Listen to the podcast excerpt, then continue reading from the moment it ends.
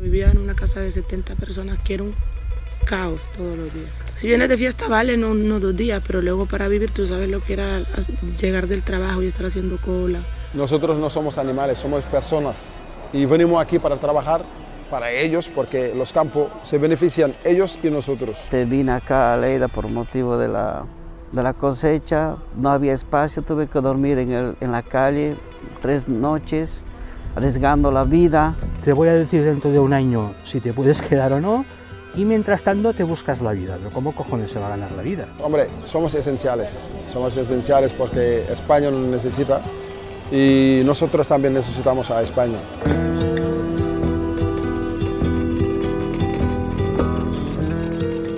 Almería a Huelva, de Murcia a Aragón o a Lleida, 150.000 temporeros trabajan cada año en los campos y huertas recogiendo fresas o melocotones. Este año se les han sumado muchas otras personas que han perdido su forma de vida durante el parón del confinamiento. Muchos de ellos son migrantes sin papeles, vienen de Marruecos, de África, de Europa del Este, de América Latina. Su actividad ha sido y es esencial para mantener abastecidos nuestros supermercados y los de media Europa, pero sus condiciones de trabajo y de vida en plena pandemia son una vergüenza. Hola, soy Montserrat Domínguez y estás escuchando Extra, el podcast del País Semanal.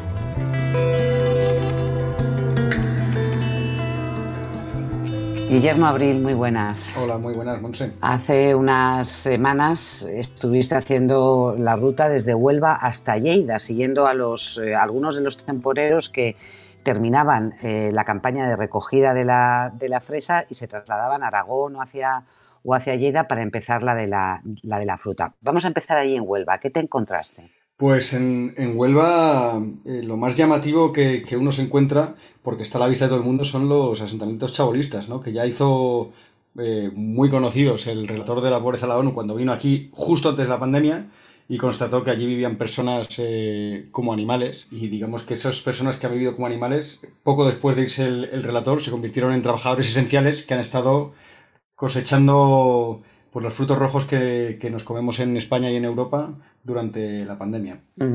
Eh, eso a pesar de que la campaña de, la fresa, por ejemplo, y de otros frutos rojos lleva años produciéndose, hay cupos, hay contratos, eh, hay posibilidad de hacer las cosas eh, legalmente, pero siempre hay una cantidad importante de gente que vive en la marginalidad, de trabajadores. Sí, de hecho es un, es un fenómeno, digamos, creciente. O sea, se calcula que, en Huelva ahora mismo viven unas 5.000 eh, personas, o hasta 5.000 personas, ¿no? Depende de los de quién te dé las cifras y depende del momento del año. Eh, que van y vienen porque van buscando trabajo, son temporeros, pero ya muchos se, se han quedado allí, son crónicos, ¿no? Se viven en chabolas que ellos se construyen además con, pues con los desechos de, del campo, o sea, son, son los plásticos que se utilizan en los invernaderos, los palés que se utilizan para apilar las, las cajas de fruta, eh, las gomas de, los, eh, de las mangueras del riego, en fin, digamos que son como una especie de subproducto de, de, la fresa. Y es un fenómeno que no se da solamente en Huelva, sino que se, se ha extendido por, eh, por, España, o sea, ya existía hace 20, 30 años, sigue creciendo.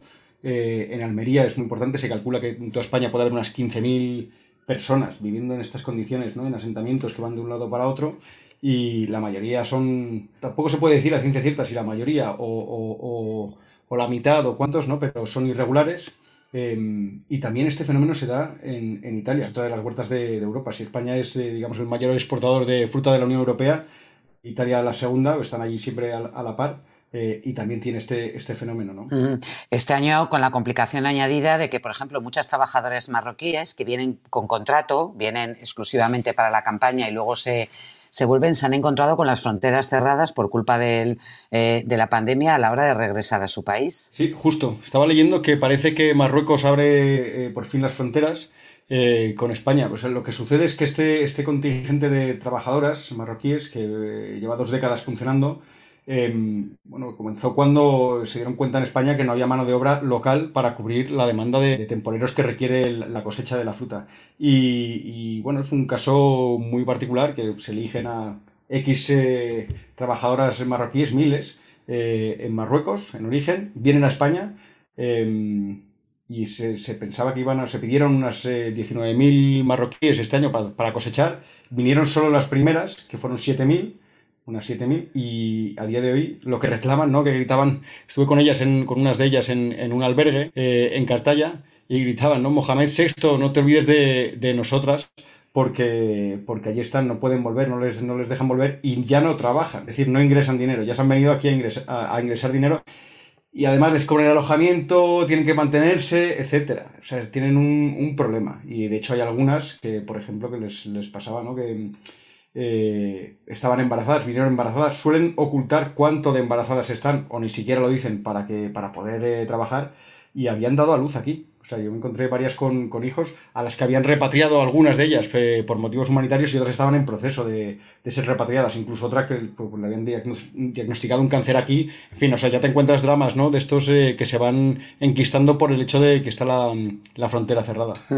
Eh, te encontraste con una, mujer hondureña de, de 37 años, El Galo, que ya trabajaba en, en Córdoba y representa a todos esos trabajadores que al quedarse sin eh, curro por culpa de la pandemia han buscado trabajo en el campo por primera vez. Vamos a escucharla. Estaba de inglés en Córdoba, en administración. Ahí trabajaba. Y luego, bueno, me quedé parada y me tuve que venir aquí, aquí al campo. Encontré trabajo en Imbrales, pero ahí es esa empresa está un poco desordenada. Venimos ¿no? a una casa aquí que nos trajeron. Vivíamos 70 eh, personas en una casa. ¿Tú te crees que es normal? Caos todos los días. Si vienes de fiesta, vale, no, no dos días, pero luego para vivir tú sabes lo que era llegar del trabajo y estar haciendo cola para poder cocinar, para poder ducharte, para poder lavar tu ropa. Vamos, que yo terminaba lavando la ropa a las 2 de la mañana. Y tú sabes que en el campo se entra temprano. El caso de, Elba es eh, curioso porque ella no estaba en, un, en una chabola, estaba alojada eh, como nos contaba, en un cortijo en el, en el Rocío, pero en unas condiciones también higiénicas, eh, personales y humanitarias penosas. Bueno, claro, aquí es cuando empiezas a darte cuenta de que en general la vida de los braceros, los jornaleros, eh, de los temporeros es un mundo aparte. O sea, ellos vivían, según me contaba, 70 personas hacinadas en un albergue en el Rocío, ¿no? Hay que imaginarse la imagen del Rocío confinada y, con albergues llenos de temporeros, porque no era el único, ¿no? Había otros eh, por allí, con peleas, con, gente de todo el mundo, con, compartiendo, pues ella estaba en una habitación compartiendo eh, literas, ¿no? Con siete personas, eh, escasas duchas, escasas cocinas, en fin, o sea, la, situación complicada, robos, ¿no? Ella me contaba que llevaba robos. Cuando la encontré yo, que, que estaba en la, a la puerta de de, una gran empresa ¿no? de, allí, de, Huelva, eh, intentando buscar un nuevo trabajo, le habían echado ya del otro, ya no necesitaban sus servicios, y, y llevaban el bolso para que no le robaran las cosas, ¿no? Ya no estaba en ese albergue, estaba en otro, eh, para que no le robaran las cosas llevaba el, de lo poco de valor que le quedaba, que era un perfume de Carolina Herrera, ¿no? Un tacón. Y sí, la verdad es que contaba unas condiciones que ella tal cual lo decía es, eh, o sobre todo con la pandemia, ¿no? Eh, que si bien el, el, el, coronavirus aquí se va de regreso con lo que, con lo que hay. Guillermo, Elba te comentaba también algo que, eh, a veces también está por debajo eh, del, radar, que es la doble situación discriminatoria que sufren las mujeres trabajadoras y jornaleras, porque están sujetas a todo tipo de insultos, de acosos sexuales, de abusos, directamente por el entorno que las rodea con cero protección. Sí, ya tampoco fue muy, muy explícita en lo, que, en lo que ya había contado, pero mm, en lo que ya había sufrido pero sí que, o sea, eh, dice que la vida de una mujer, ¿no? Eh, sola eh, en el campo, o sea, de pronto se te pega cualquier persona, aparte del, del, abuso, digamos, o sea, las condiciones a las que estamos acostumbrados otras personas a trabajar no son, no son estas, ¿no? A que te griten hija de puta y ese tipo de cosas, ¿no? Esos insultos que hacen que, que se supone que trabajes mejor y, y con más rapidez y con más brío. Claro, ya sé que se dice que se echa a llorar varios días, ¿no? Eh, aparte de, bueno, un chico que se le pega y, quiere, ¿no? Algo con ella y ella dice que no, pero este chico parece que no lo entiende y tiene que escaparse, incluso acaba en la policía. En fin, situaciones eh, bastante desagradables y que efectivamente, bueno, reflejan lo que sucede aquí y sucede en otros muchos ámbitos. Pero en el campo sí que existe, existe quizá una especial desprotección al, al uno estar, eh, depende laboralmente de, de un superior, ¿no? Eh, y ese superior si, si, comete un abuso pues eh, es complicado. A las mujeres marroquíes eh, esto se sabe desde hace tiempo ¿no? y se ha denunciado a menudo ellas mismas o en, pues en, artículos periodísticos desde hace años la situación de, abuso y acoso sexual que, sufren estas mujeres que viven en los cortijos de, los propios agricultores. Cuando tú llegaste a Huelva estaba terminando ya la campaña y pudiste comprobar como muchos de los trabajadores de, allí se iban hacia Aragón eh, o hacia Cataluña para enganchar con la campaña que empezaba allí de recogida de, eh, de la fruta. En Lleida, precisamente en la comarca del, eh, del, que es la que lleva este sábado, se cumple una semana eh, confinada, te encontraste un paisaje ligeramente diferente, pero igualmente dramático en las condiciones eh, laborales de los trabajadores. Bueno, sobre todo me encontré em, un montón de personas que llegaban allí sin tener muy claro qué es lo que iban a hacer, pero que querían trabajar porque había habido además una especie de llamamiento casi público eh, por parte de, autoridades, de los agricultores, ¿no? de la necesidad de mano de obra, pero llegaron allí y una vez allí, esto es una imagen que se repite de año en año, eh, se encontraban en la calle. Eh, hablamos de, quizá 200 personas de pronto durmiendo en la calle, la mayoría subsaharianos, muchos de ellos sin, sin papeles, una situación muy dura, y sobre todo con las condiciones en las que estamos ahora. Y de hecho auguraba, o sea, yo hablé con agricultores allí que veían la situación em, y, decían, bueno, esto es un, es un polvorín, ¿no? Porque, bueno, estaba la calle, pero después eh, lo siguiente es que vayan de pronto a pabellones públicos enormes en los que viven muchos de ellos, o conviven muchos de ellos, o que estén hacinados en pisos eh, patera. O sea, yo visité un piso eh, en Alcarrás, en el que, bueno, no sé cuántos colchones vi apilados, no estaban todos los inquilinos en ese momento, pero un sitio, digamos, que podríamos denominar infecto, eh, en el que si tú pides confinamiento, no sé, es, es, es como otro mundo, ¿no? Y, y claro, o sea, ves que es un, un sector en el que quizá el tema de las mascarillas, la distancia social, es muy complicado de respetar eh, y de hecho, y la gente en la calle no tampoco, tampoco tenían todos eh, esas medidas de, seguridad con ellos. Y no tenían dónde lavarse los dientes, pues mucho menos dónde lavarse las manos. Claro, eh, mientras todos estábamos confinados, ellos estaban en la calle. Y es curioso porque su situación salió a la luz a raíz de, un, de, una entrevista que hizo el actor Paco León con un senegalés con quien tú pudiste hablar. Es un es casi un líder eh, moral de toda la, eh, de todos los senegaleses porque lleva 24 años en España. Él es Serigne Mamadou. Nosotros no somos animales, somos personas. Y venimos aquí para trabajar, primero para ellos, porque los campos se benefician ellos y nosotros, ¿vale? Es mutua, el beneficio, es mutua. Hombre, somos esenciales, somos esenciales porque España lo necesita y nosotros también necesitamos a España. Entonces yo creo que ellos deben de saber que nosotros somos esenciales aquí y más aún ahora mismo que está la pandemia, que todo está en su casa y nosotros desde que empezó hasta ahora estamos en los campos arriesgando la vida. Háblame de Mamado. Pues la verdad es que es un, es un tipo eh, que ya a la distancia se le nota extraordinario, eh, un tipo alto al que toda, todas estas personas que de pronto vemos en, en la calle, ¿no? en el centro de Lleida, eh, se le van acercando y le llaman presi presi y, le piden o le agradecen eh, la ayuda. Em, es una persona que lleva tiempo denunciando la situación dura que se vive en el campo, en el campo en particular, pero la situación dramática de, los eh, migrantes regulares e irregulares en España. Em, también es miembro de la plataforma Regularización Ya, que salió justo en, pues, eh, durante la pandemia, eh, digamos, eh, siguiendo la estela de lo que había sucedido en Italia, que, que propusieron la regularización de, de 250.000 inmigrantes en el campo y en el sector de, de, los cuidados. Y él, digamos que tiene un mensaje muy claro, ¿no? que es el de, o sea, somos personas que venimos aquí a ganarnos la vida, venimos a trabajar y no merecemos eh, estar así. Él denuncia una situación que es, que es eh, muy complicada, que es la de que no tiene ni siquiera capacidad de alojarse en un sitio.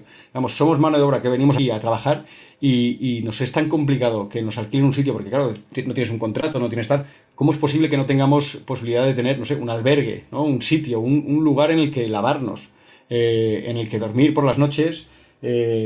porque muchos de ellos venían con, con dinero, ¿no? O sea que en fin, la situación es, muy complicada. Hasta el punto de que tuvo que ser el futbolista de origen senegalés eh, Keita Valdel, que al conocer la situación de ellos ha pagado de su bolsillo un par de hoteles, pero estos son parches. Eh, o sea, la generosidad está muy bien y la solidaridad en estos eh, momentos, pero se necesita una mínima infraestructura para, atender a, esta, a estos jornaleros. Bueno, claro, es que es el, efectivamente el gesto es, y ellos, eh, sobre todo los que estaban allí durmiendo en la calle y por fin tuvieron un lugar al que, al que ir, pues estaban muy, muy agradecidos. Pero obviamente, eh, si la situación se repite desde, desde hace años y, no mejora, pues habrá que tomar medidas, ¿no? O sea, si tenemos gente durmiendo en la calle eh, o en chabolas en Huelva, si tenemos gente durmiendo en, en chabolas en Almería, y tenemos gente durmiendo en la calle en, en, en Lleida, en Italia, eh, en distintos lugares, ¿no? Pues eh, yo creo que,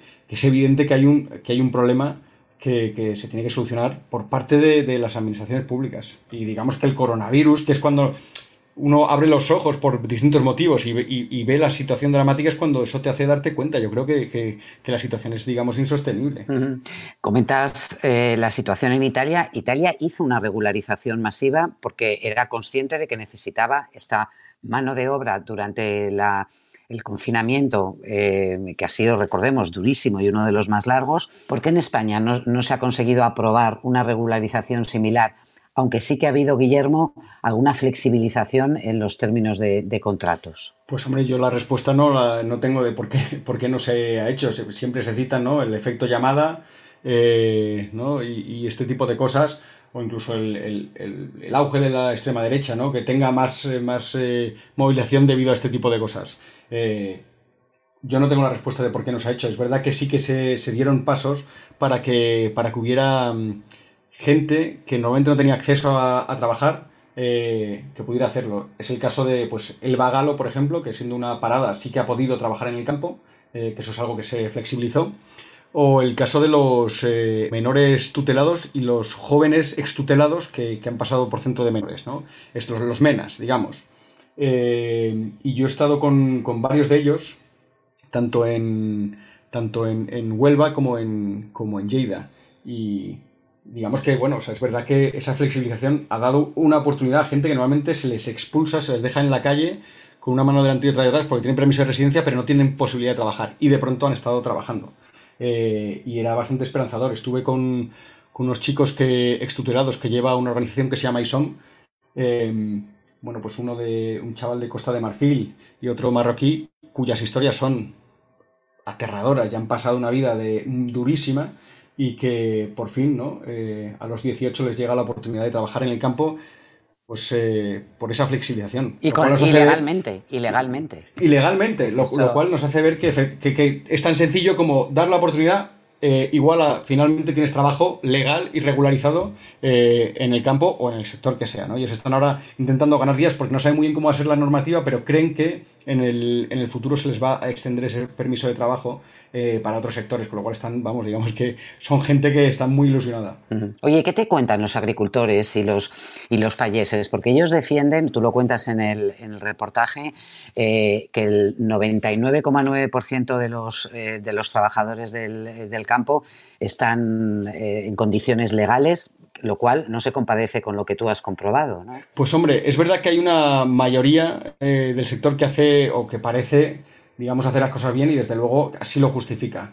Eh, pero hay, esto me lo decía un eh, eh, Salomó Torres de la Fundación de Payeses Solidaris, que, que, claro, si viene toda esa gente aquí sin contrato, sin ser llamados, digamos, bajo, debajo del radar, es porque saben que igual acaban trabajando. Es decir, sí que existe. Yo no sé cuál es el porcentaje, bueno, hay cálculos, ¿no? De, de cuántas personas pueden estar trabajando, se calcula que podrían ser unos 20.000 irregulares en el sector primario, que engloba no solo la agricultura, sino también la ganadería y la pesca, em, con lo cual tampoco puedes decir, ¿no? Pero, pero sí que es verdad que, por un lado, eh, los agricultores efectivamente dicen, oiga, es que se nos critica por cosas que, la mayoría no hacemos, pero por otro lado, y esto sí que yo diría que es, eh, que es notorio, piden también una regularización. Dicen que es una forma de acabar con esto, ¿no? Eh, que el, Estado, de algún modo, con la ley de extranjería actual, condena a estos trabajadores esenciales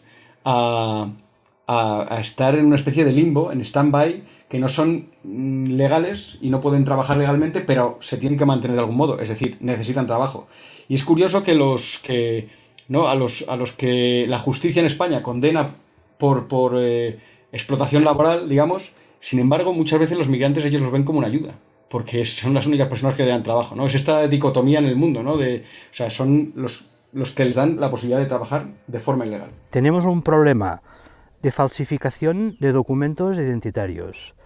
Tenemos un problema de migrantes que no tienen documentación, por lo tanto no se les podría contratar.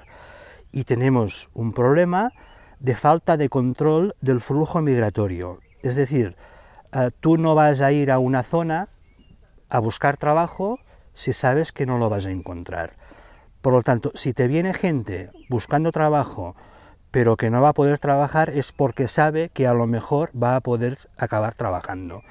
Por lo tanto, hay, desde un lado, un migrante que está jodido porque no tiene documentación y porque lo necesita es vivir y comer, porque el Estado también aplica a través de la ley de extranjería un modelo que lo excluye del sistema y lo empuja hacia la marginalidad y no resuelve su situación, ni lo expulsa, ni lo regulariza, lo deja en stand-by.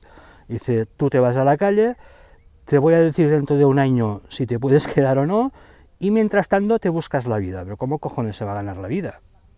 De manera clandestina, esperando que alguien le explote. Guillermo, los trabajadores con los que tú has hablado son marroquíes, son eh, norteafricanos, hay eh, trabajadores que vienen de Europa del, Este y también, como hemos eh, comprobado, de, América Latina. Me gustaría que me hablaras de José Ortiz, que simboliza, es un, hombre boliviano que dices que es licenciado además, pero simboliza la, la necesidad acuciante de viajar sea como sea, en las condiciones eh, que sea, aunque tenga que dormir en la calle, para encontrar un, trabajo. ¿Qué te contaba José Ortiz? A José Ortiz lo encontramos a la puerta de, un pabellón de la Feria de Lleida, que el ayuntamiento ha reconvertido en albergue para temporeros y en el que vivían ya 150 personas y hay otras, cuando estamos nosotros allí, otras 50 haciendo cola para entrar allí, pero que no tienen sitio. Y José Ortiz afortunadamente sale de allí, digamos que ha encontrado por fin un alojamiento.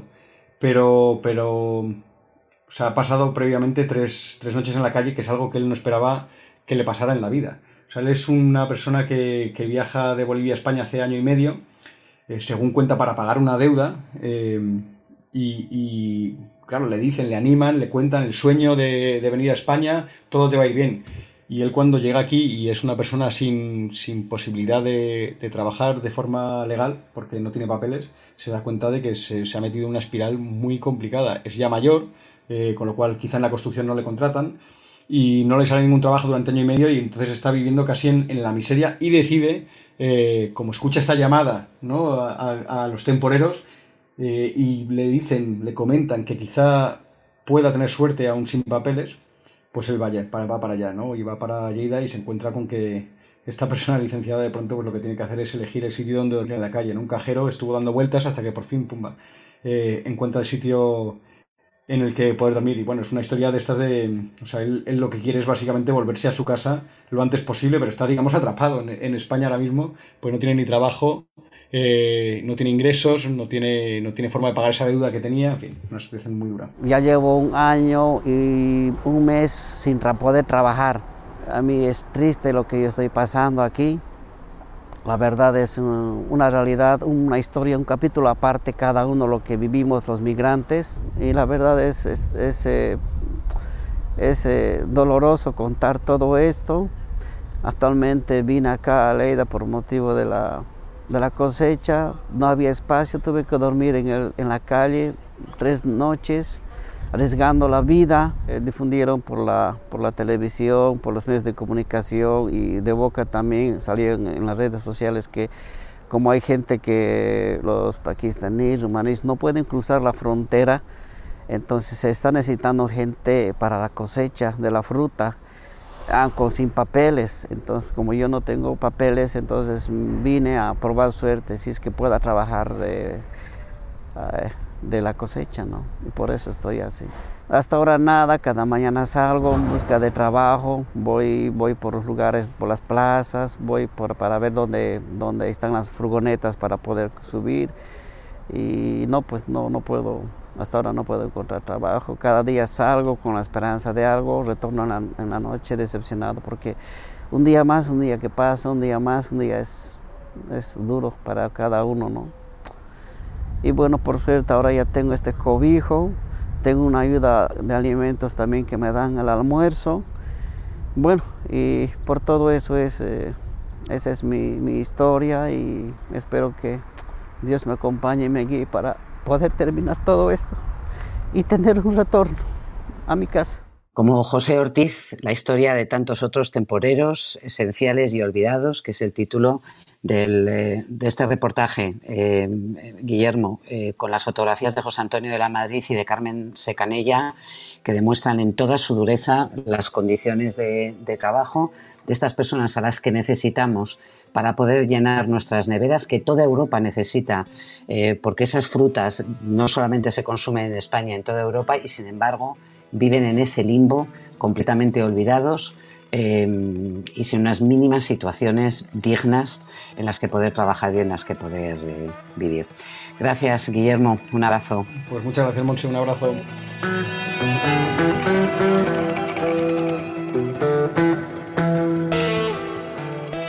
Además del reportaje de los jornaleros, este domingo 12 de julio encontrarás en el País Semanal entrevistas con el chef Martín Berasategui, que abre sus restaurantes, con la actriz Candela Peña, que estrena película con Iciar Boyaín y sigue enfrascada en el rodaje de Hierro, la serie, y con Jorge Javier Vázquez, el showman de Telecinco que más horas ha estado en pantalla durante el confinamiento y que ha dado el salto de las broncas entre personajes del corazón a la bronca política.